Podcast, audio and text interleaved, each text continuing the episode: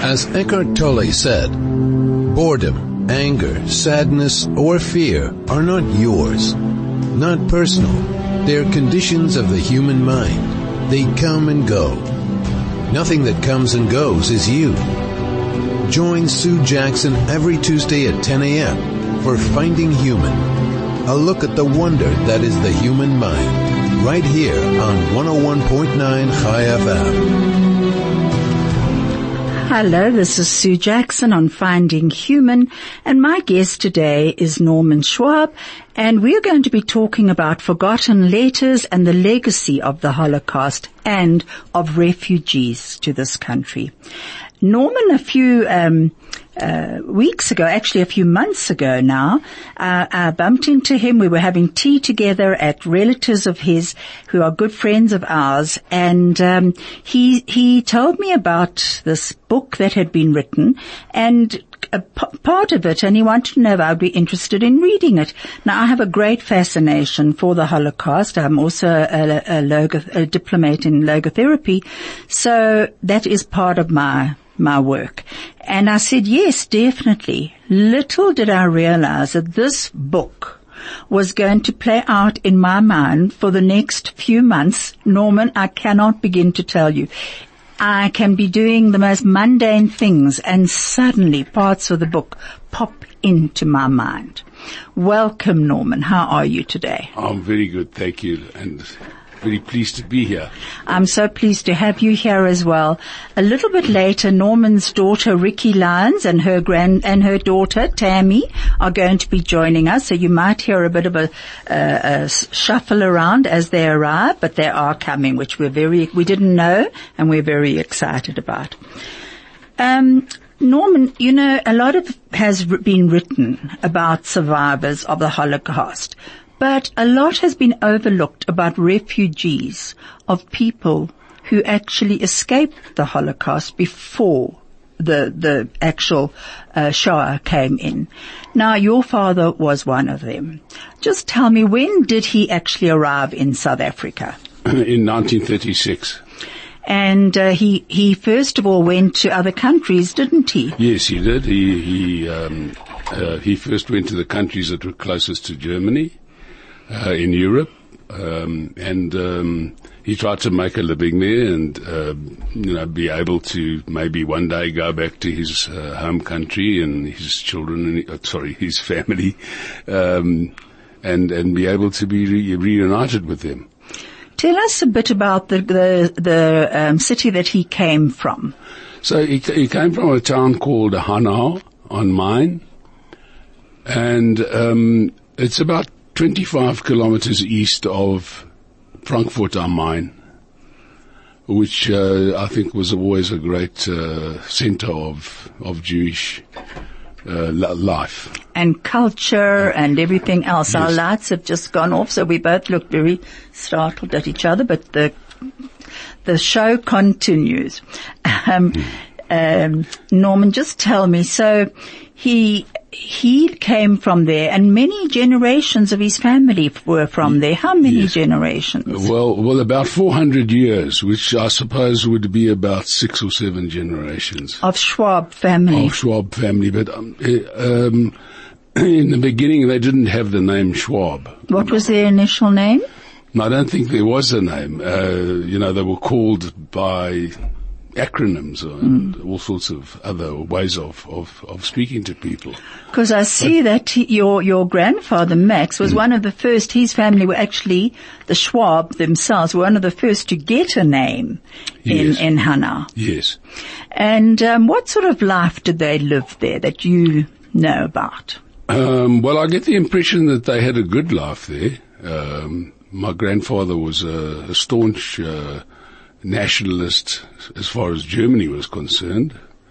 Uh, d- definitely not as far as anything else in Germany was concerned uh, that that happened afterwards. Mm-hmm. Um, but he was born in Germany. His forefathers were born in Germany. He had um, many generations before that, that that that also were born in Germany, not always in Hanau.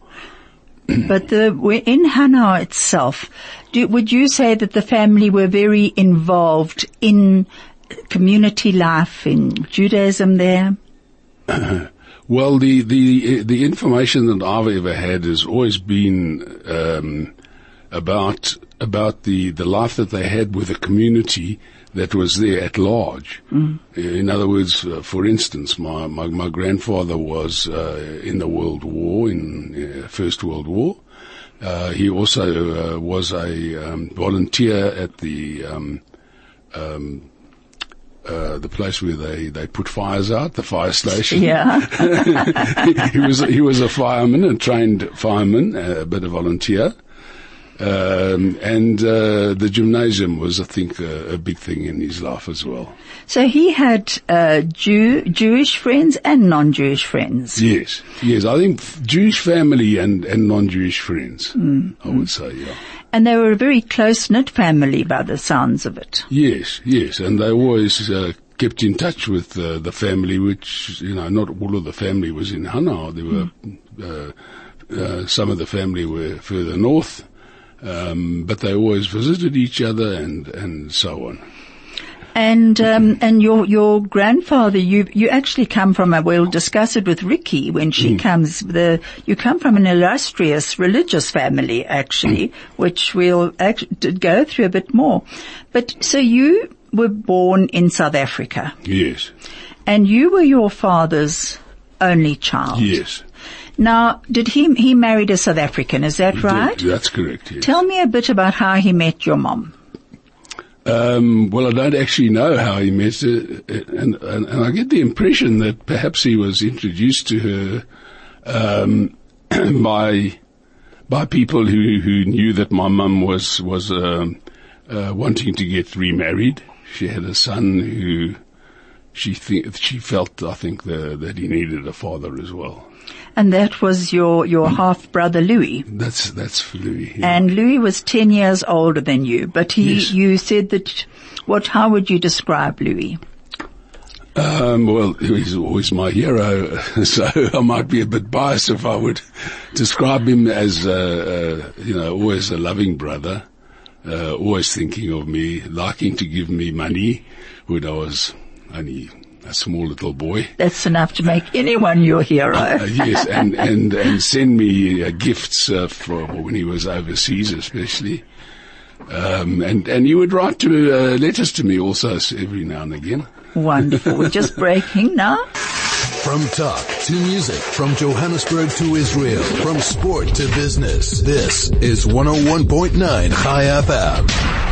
Hello, this is Sue Jackson on Finding Human, and I have as my guest today Norman Schwab, and we're talking about his father um, uh, coming to South Africa as a refugee from Germany, and the life that he actually lived here, much of which Norman was not aware of until eventually we will get to what transpired and how he began to uncover the, the, his father's his father almost lived in two lives. One life was here in South Africa, and the other remained always in Europe.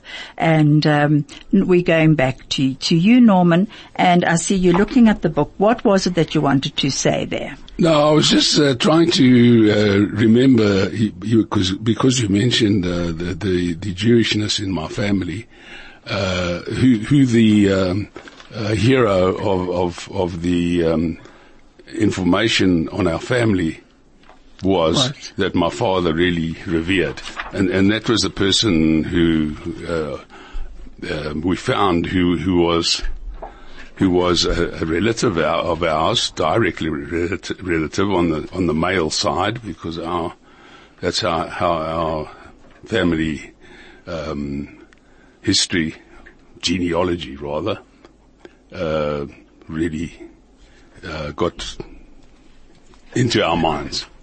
And so, and so there was a, a, a quite a, a well-known rabbi that, that was found in the books and, and verified. and there was the Maharal. The Maharal, exactly. Okay. Yes, yes. And Ricky and her daughter Tammy, come and sit here, Tammy, have both arrived. Hi. Hi, Sue. Tanya? Tanner. Tanner, sorry, Tanner. Hello.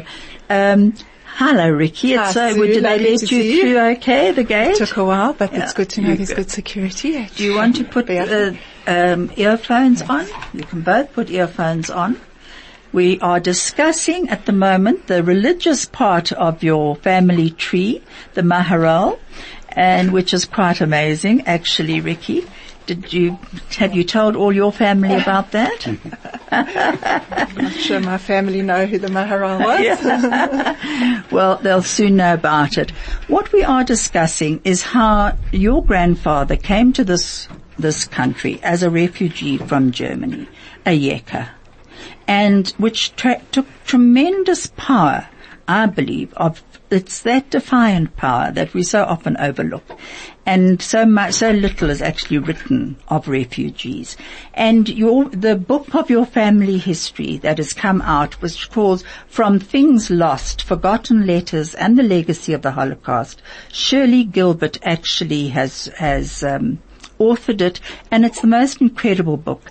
And I, I was actually saying to your dad that this book has been in my mind for the last three months since I read it and I've reread again because it gives a very different story of what, of the hardships that refugees actually suffered and how one part of their life was here in South Africa but the other remained in Europe always. Yes, Sue, I think um, you've touched on something that's quite um, important for me that's come out of um, the book, and that is the more um, universal themes that that come out.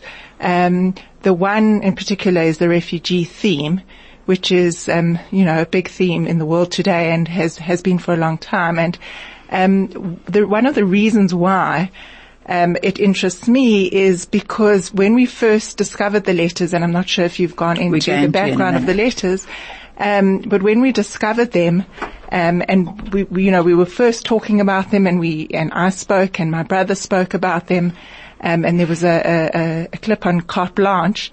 Um, we were quite surprised at the response that we had from from all different people because we just thought that this was our story. And very soon we realized that it's not our story.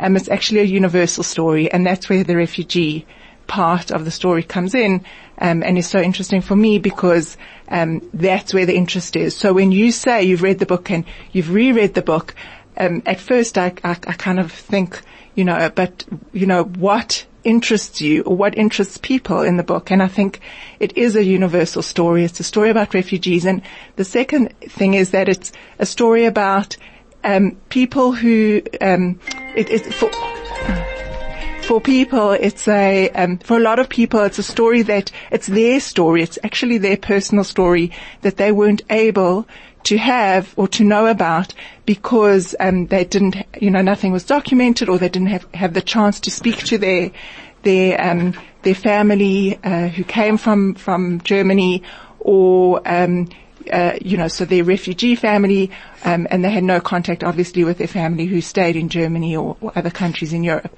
So it's a very universal story, and that's the part that interests me. and a very most. human story. And just on CNN today, there was that story of the um, um, North Koreans and the South Koreans reuniting. Only a few were allowed to. They had 11 hours together. Some of them after 60, 70 years. And the emotional scenes that they never let each other go. And that is the human story. So it's not simply, as you say, your family's story. It is more. Absolutely. Now, Norman, before we go on to how this book came about, I just want to go back to your childhood. Your pa- your dad married your mom, and she was a South African. Do you think that your grand your mom knew much about your father's life? No, I don't think so. Do you think he would have liked to have shared more of his life? Well, the fact that he didn't, I think, means that that uh, no, he it wasn't something that he liked to discuss. And you growing up, how was he as a father to you? Uh, well, he was always a strict uh, father. Uh, he believed uh, deeply in um, discipline uh, and the ability to control one's own uh, actions and emotions. Was it quite harsh at times, that discipline? Uh, yes, seldom, uh, but sometimes physical even. And then when you were nine, you went to boarding school. What were the circumstances under which you went to boarding school? Well, my my parents uh, divorced each other, and uh, my father had the idea that uh, my mother wouldn't be able to discipline me um, because she certainly wasn't a disciplinarian. She was she was more a, a, nurturing mother, a, a wonderful mother, a, soothing, calming effect on my life. And um, he, he he he was pretty sure that she wasn't be able wouldn't be able to bring me up at the age of nine and carry me on uh, and under uh, uh, giving me those types of values that he held very dear, especially discipline. And um, in a way, uh, she actually nurtured you to be the person you are today, didn't she? I think uh, yes, a lot of that uh, also came from the people that I I was at boarding school with, uh, the the uh, Jews and non-Jews in my life, um, and uh, I also have a joke in amongst my friends that I'm I'm the Jew who came from a a background of uh, Roman Catholic upbringing. You were at a Catholic boarding school. I was yes. And how often did you actually get to see your, your dad and your mom? Uh, around about, I would say, once a month. Sometimes a little bit often, if, if there were more often, if there were uh, holidays. But we didn't have so many holidays as we do have no, now. not, no, not like we do today. And were you allowed to uh, share your mom and dad or were you actually, did your dad have most of the time? No, no, it was very much uh, uh, uh, equal. You know, every, everybody had to have their own time. Okay, we're just wait, breaking for a break quickly. The best part of your day. At the heart of your community. All the talk. All the music. All the news. Chai FM. Hello, this is Sue Jackson on Finding Human, and my guest today, my guests are Norman Schwab and Ricky Lyons and her daughter, and it's so nice to have all of you here. And um, we, my alarm went off just now on my phone and poor Craig tried to grab my phone to turn it off, but I'm very sorry about that. I thought my phone was on silent, so I'm sorry about that. Yeah. What would you like to go and find there? Hello. Lots of things. Okay, well then you definitely listened to that advert. Hirschland School, well done for that. Okay, now, Ricky, I think we need to go back to how your father actually began to have an inkling of who his dad was. Norman, you had no clue really about who your father was initially, about he, that other part of him. On a Sunday, you, you said that he used to dress up in a suit and a tie and sit and write letters. Yes, And did you ever question him about those letters? I did, yes. And what was his answer? Uh, he was writing to family um, who who he had lost contact with, uh, that he wanted to find and uh, be in contact with them. Did he ever mention how he had lost contact with them? Um, it's, it's not a thing that's that's that really comes up in my mind uh, that that I had a a sort of a something hanging over my head. Uh, I don't feel like that at all about the Holocaust, although I'm very interested in in, in uh, books about the Holocaust, the same as you are, uh, and stories, and I love some of the stories, uh, even though they have a subject that is not something that one loves. Do you feel that in a way your father gave you a body language or something that said, I don't want to touch on this subject? Yes, so there was a there was a veil of um, of secrecy about it, uh, of or, perhaps not secrecy, rather not wanting to talk about it. Did he have many German friends in South Africa? He had quite a few, yes. I have good memories of, of going to, to some of his friends and uh, socializing with uh, their children and, and so on. And when he was with them, was it with your mom No, on his own more? yes, because Okay. they always spoke German. and to each other, and um, I, I, I don't know why, but I didn't pick up the language. Okay, and so your mom in a way was kept out of that part of his life. I think so, yes. And then um, you had this. You knew that your dad had this box that he was putting his all his letters into. Um, as a young boy, you saw him writing all those letters. Tell us about a bit about that box, Ricky. So maybe my dad should just tell us a bit about the box before, because I haven't heard this and I haven't asked this question, but before uh, my brother and I discovered it.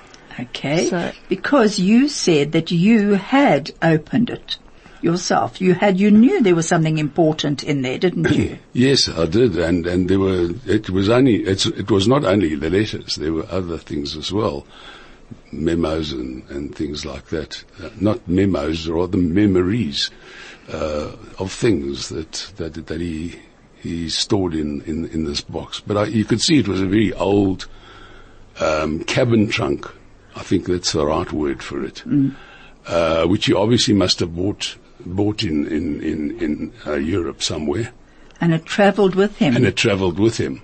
So when you first opened it, and it was out of curiosity to see what was going on, and you said you picked up quite a bit that was in German, letters that were in German. Yes. What did you do with those letters? Well, I, I tried to, to, to read them and understand them because uh, there's a certain amount of uh, similarity in the Afrikaans language and the, and the German language.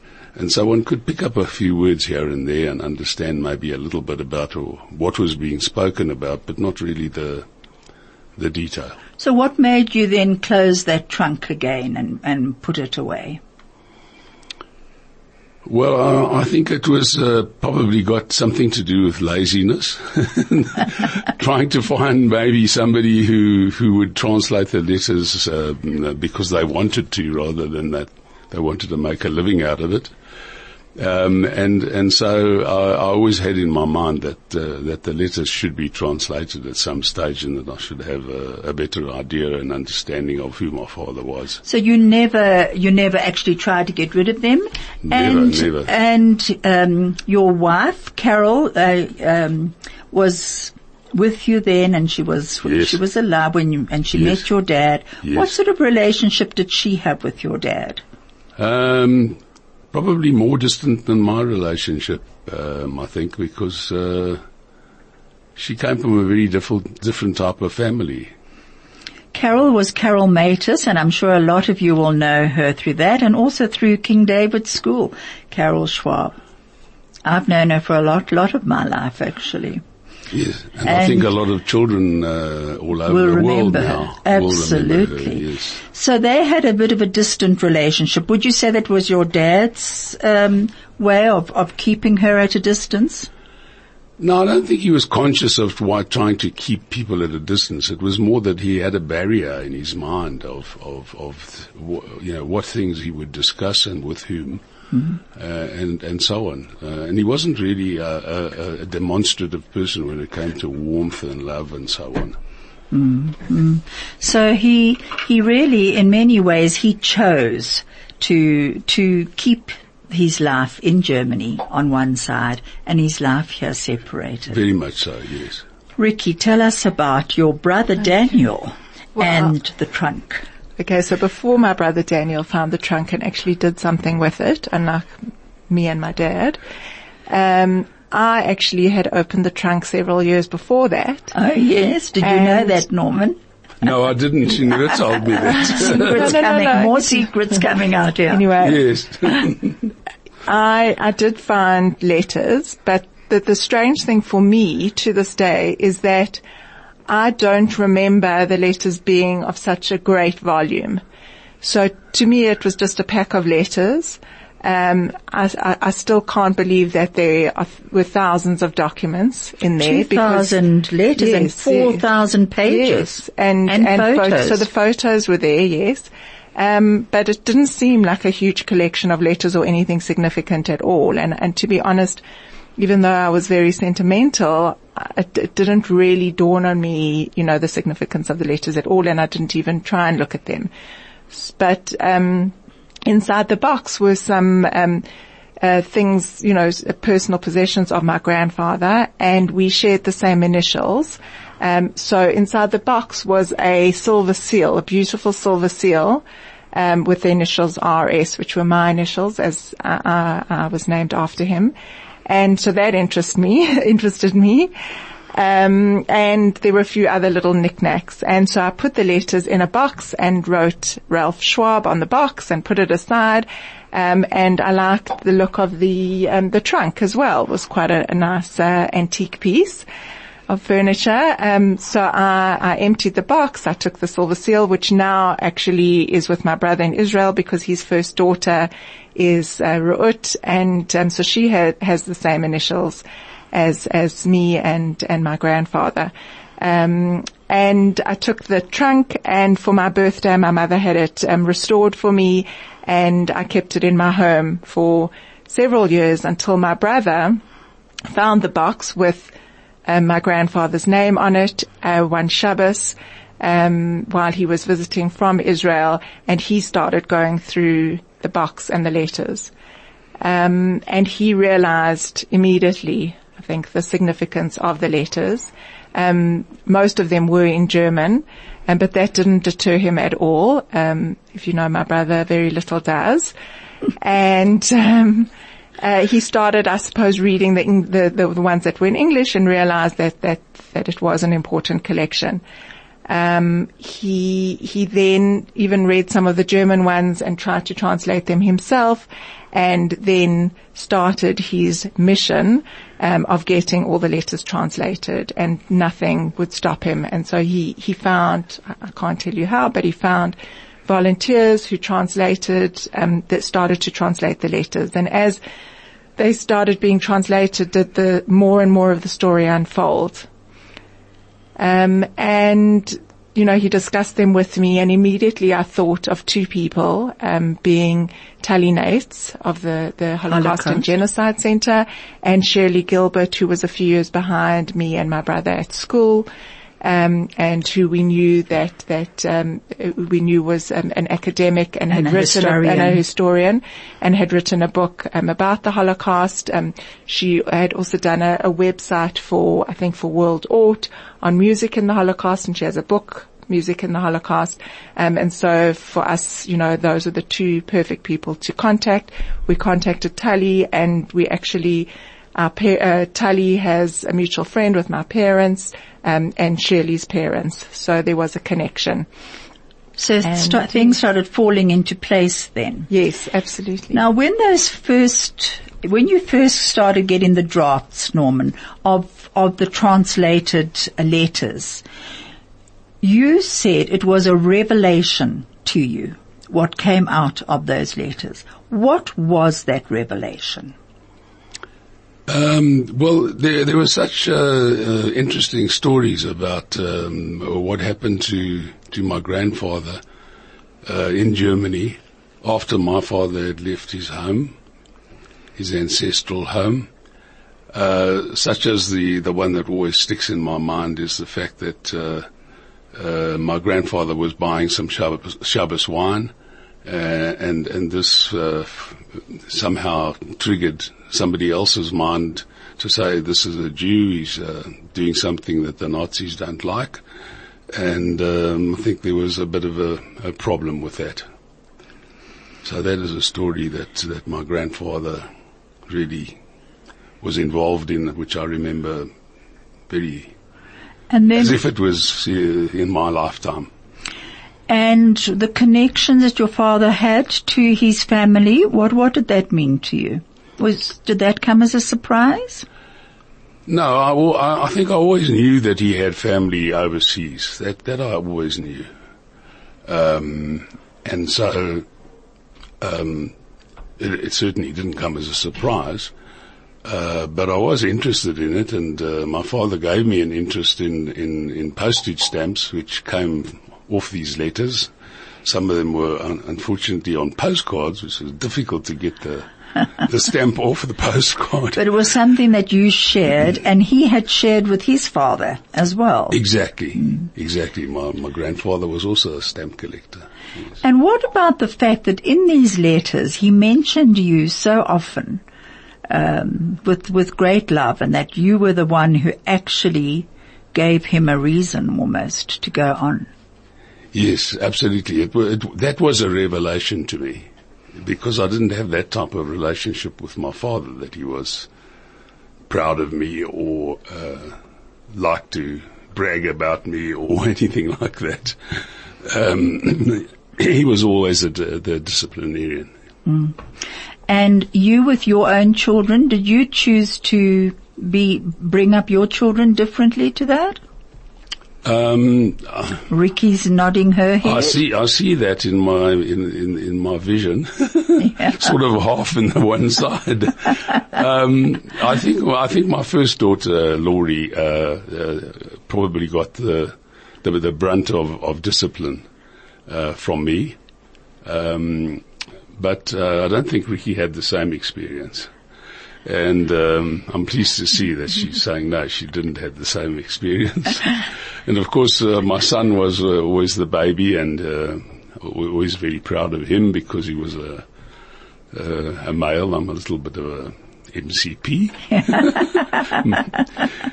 and and so um, yeah. and that- your father never lived to actually see any of his grandchildren, did he? no, unfortunately, he didn't. Ricky, what was the revelation for you in these letters? Um, so the the big one for me was exactly what my dad's been speaking about because we had a very one-dimensional um, understanding of who my grandfather was, and in particular his relationship with my dad. Um, and so th- that was a huge thing. And I remember when we first discovered the letters, having conversations with my father and saying, you know, that firstly, with regard to my grandfather, what we thought he was and the type of person we thought he was was very different. But then also from my father, um, the type of person I thought he was, I thought that his nurturing and his compassionate side came naturally to him. And a big, you know, discussion that I'll always remember with him is um, that he worked hard and he made choices to be that father and to be that person. And I think he does that all the time. And which I found incredible that, you know, for me, it just, it was who he naturally was. But finding out that it's not where he came from and not what he was shown, um, but that he did, he made an absolute conscious decision to be um, a certain person and to to be um, uh, you know to to be compassionate and nurturing. Um, That to me is a very um, clear thing as well that I, I have noticed in the time I've spent with your dad since reading the book. And that is that he did make that conscious choice. And if you actually look at refugees or survivors and children of survivors, and there is always that choice that you have to make. Are you going to, what are you going to change? You know, what do you want to be? Yes. I'm actually reading um, the book, The Choice, The um, Choice. at the moment. So, um, but but it's something that you know, obviously, that book's made me think a little bit more about it. But it is something I'm, I've been very aware of, always, and in particular since the letters, the the the issue of being able to choose. Um, and that it's not just, you know, your birthright, what, what you're given as a child that takes you through for the rest of your life. And I think I've definitely learned that from And as a from my grandfather, what would you say?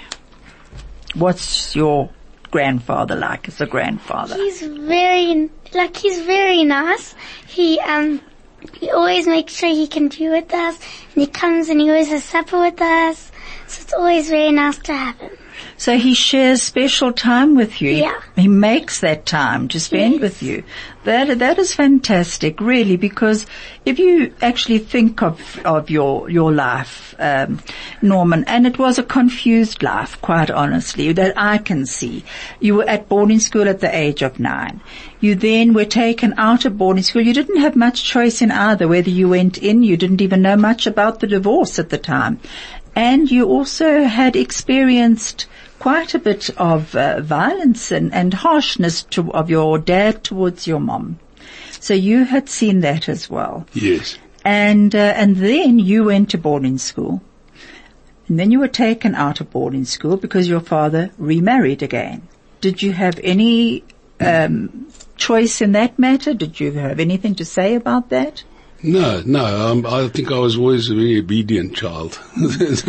so what my father did or said was um, the law. And, and you just went along with it because it was, was it easier than being disciplined, do you think? Oh, absolutely. Yes. Mm-hmm. You had to So, uh, accept.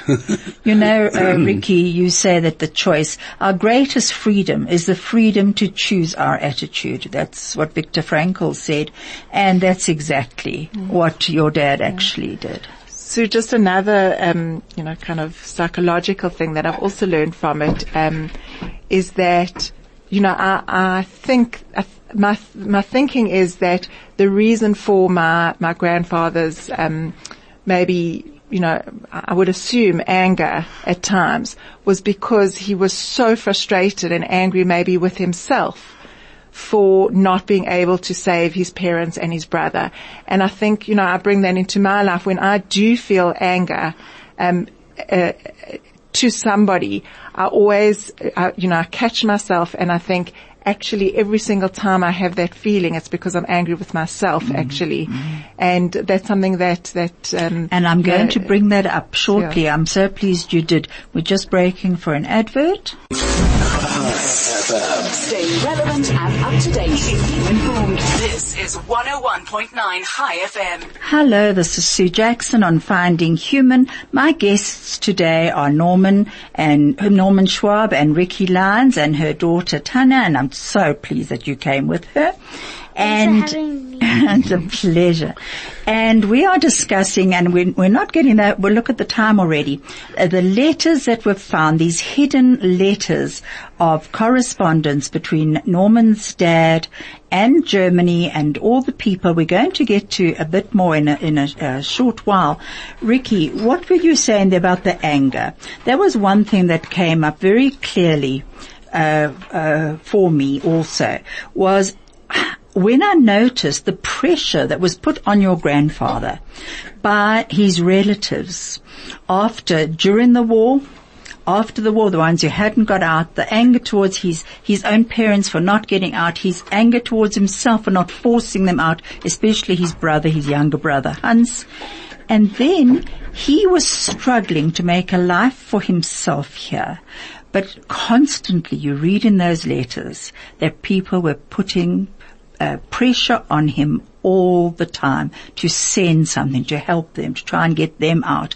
So the whole time he was getting these terrible stories of poverty and hardship coming through and he could do very little about it. He did whatever he could, but he himself was struggling. Yes, um, I mean, I think that comes through very clearly. Um, and if you, you do think about it, it, it- again, that's a universal theme, um, and maybe something that many people do think about. And um, and, I, I- and I think that gave me a lot of insight into him, but also compassion for him, mm-hmm. and and and gratitude for the way my dad turned it around. I think that that's a, a, a big thing for me, and that it is possible to turn it around. And so many people you hear, and people come from terrible situations, um, and and that is what guides their life a lot of the time. But seeing that it is possible to turn it around is is very inspiring. Uh, very, I've also found that very inspiring and that is the defined power of the human spirit, being able to, and the human condition, that we d- do always have a choice. And your dad certainly has, has brought that across. But going back to your grandfather, you knew him as Ralph. Um, Norman, but in actual fact his name was Rudolph. But he, he changed his whole life around when he came here and tried very hard to take on uh, South Africanism.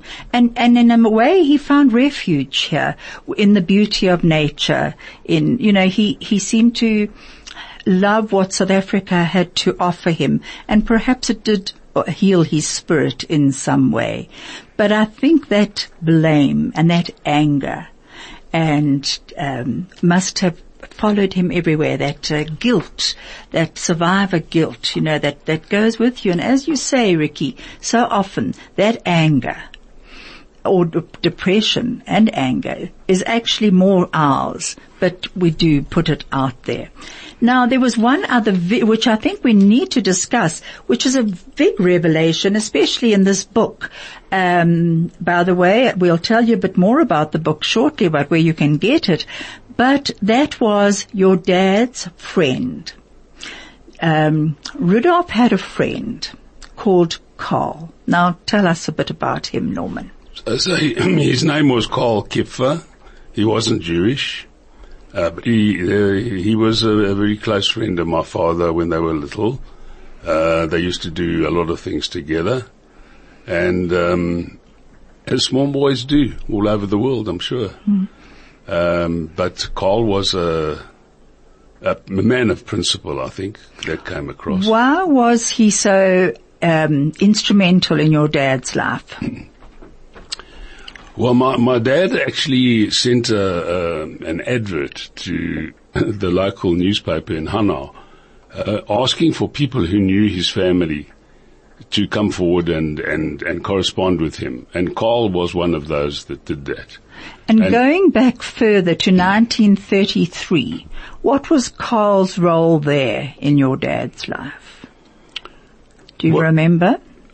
Well, I, the, the only thing that come, the only thing that I can remember is, is what comes through in the letters, uh, because I was never there. Mm-hmm. but, but what comes through in the letters, excuse me, very clearly is, is that Carl was, was uh, a good friend of my father. And he was instrumental also, wasn't he, in your father's life, in getting your father to leave Germany? Absolutely. He, he was, uh, um, the folklore goes that way. Mm. Uh, he was the man who said, uh, um, the, the, the Nazis are, are, are not so happy with you as a person. Uh, they have reasons to to perhaps uh, gather you in with all the other Jews.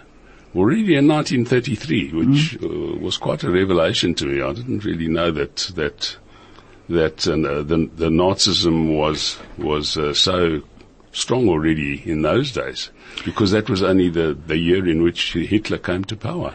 And then Carl actually warned your, your dad yes. to leave. Yes. And he in turn tried to get his family to understand, but obviously then it was just too far removed at the time. Yes. What do you know about Carl?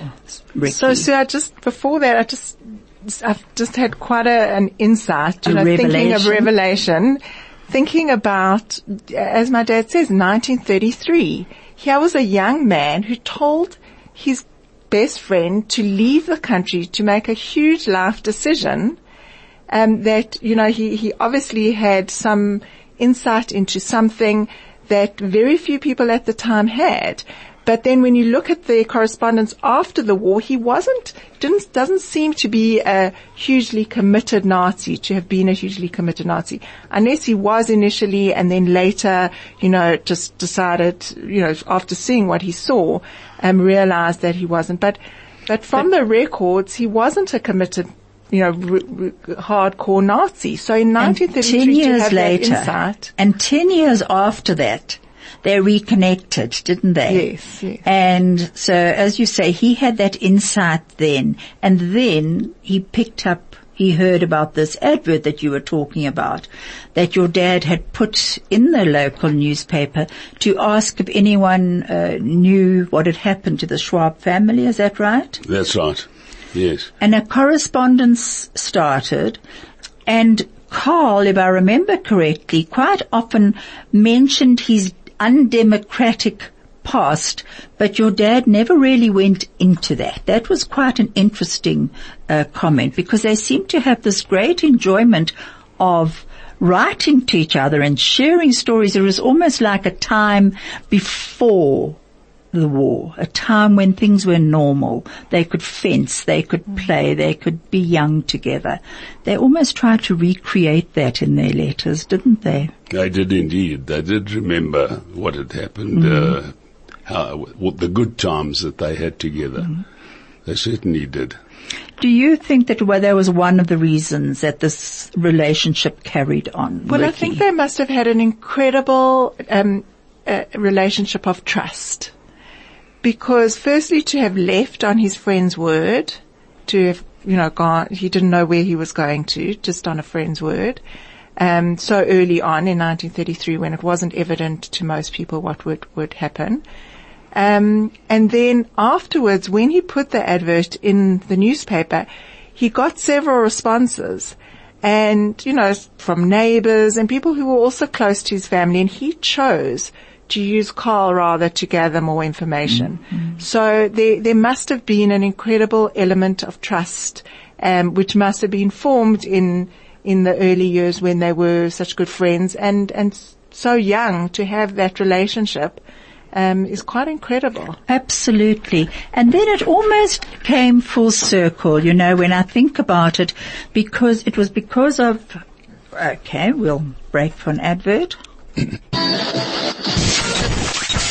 frequency like no other.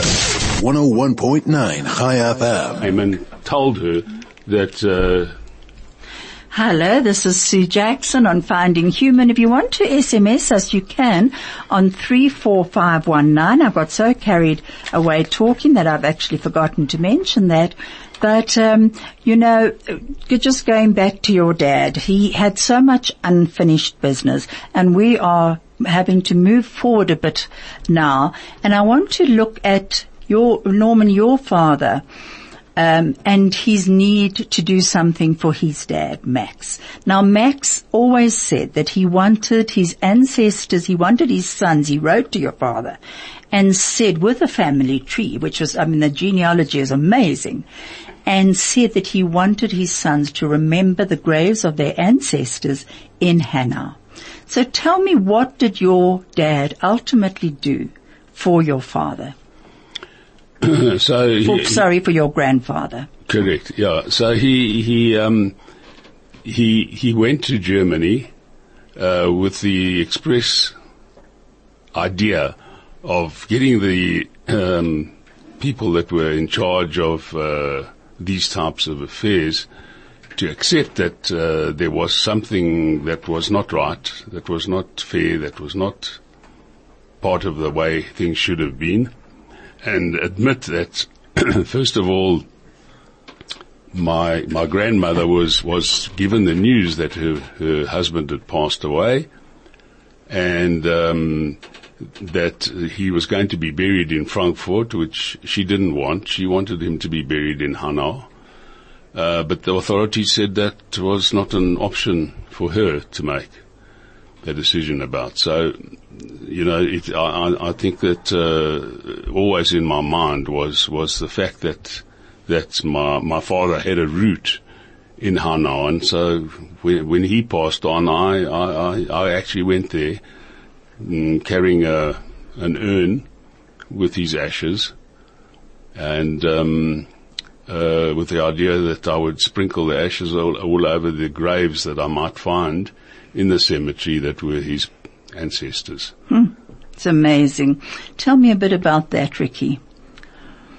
Um, well, just, you know, that was one of the reasons because my grandfather had been cremated. That was one of the reasons why we didn't realize that they had been quite a religious family in Hanau. And because my grandfather belonged to the Reform Shul in South Africa, we always assumed that that had been his history, um, uh, in in Hanau, and from the letters we see that they were quite religious, and he was belonged to the Reform community here because that's where he found friendship and was accepted.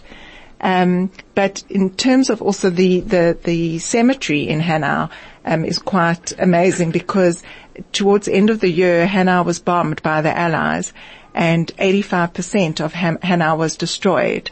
Um, yet when you go there and you manage with, with a bit of difficulty to get into the Jewish cemetery, it is 100% intact, which is incredible Amazing. because the Nazis were known to have destroyed Jewish cemeteries. Um, so it's, it's intact and having had um, 400 years of family um, living in Hanau, there was there were gravestones for for I think we saw most of those family members. So um, you did a pilgrimage back with your dad. with my brother. Oh, you and Daniel yes. went. So in 2010, um, the city of Hanau was dedicating a memorial to um, the Jews of Hanau who were killed in the Holocaust. So my brother and I were invited there, um, and we went for the cer- ceremony, and we were welcomed, and we have had um, the most incredible support from the mayor of Hanau and um, and and the people who work for him. And I see that your your brother actually had quite a, a feeling towards Hanau also. Yes, I think it's that kind of place where you actually feel like you could live there. Isn't that It's amazing nice. that your generation went back? We're going to have to wrap up. Uh, Craig is telling me, and we really haven't covered much. I think we're going to have to do this again, if you wouldn't mind. Just- Not at all. So- I would We- enjoy that. Well, let me just tell you a bit about the book. Uh, it's called From Things Lost, and it's by Shirli Gilbert. Gilbert, and where can you find? Where can they get it? I think it's um, at the, the, the Holocaust Museum, the Holocaust and Genocide Centre in Johannesburg. In Joburg. Um, you may be able to get copies in Cape Town. I'm not sure if people hear this in Cape Town, but um, at the the Jewish um, Museum in Cape Town. Um, otherwise, online on Amazon. Okay, from Things Lost by Shirli Gilbert. And we're going to actually be ending with a song called The Last Survivor by Judy Fisher because I just feel it's incredible. There is just a quote that I want to end with.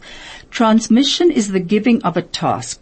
The next generation must desist uh, disassociating from the family heritage. It must bring its full tragic story into social discourse. And that came from Eric Fromm. And I think that's what your family are doing. They're honoring your story. Thank you so much. Thank you, Sue.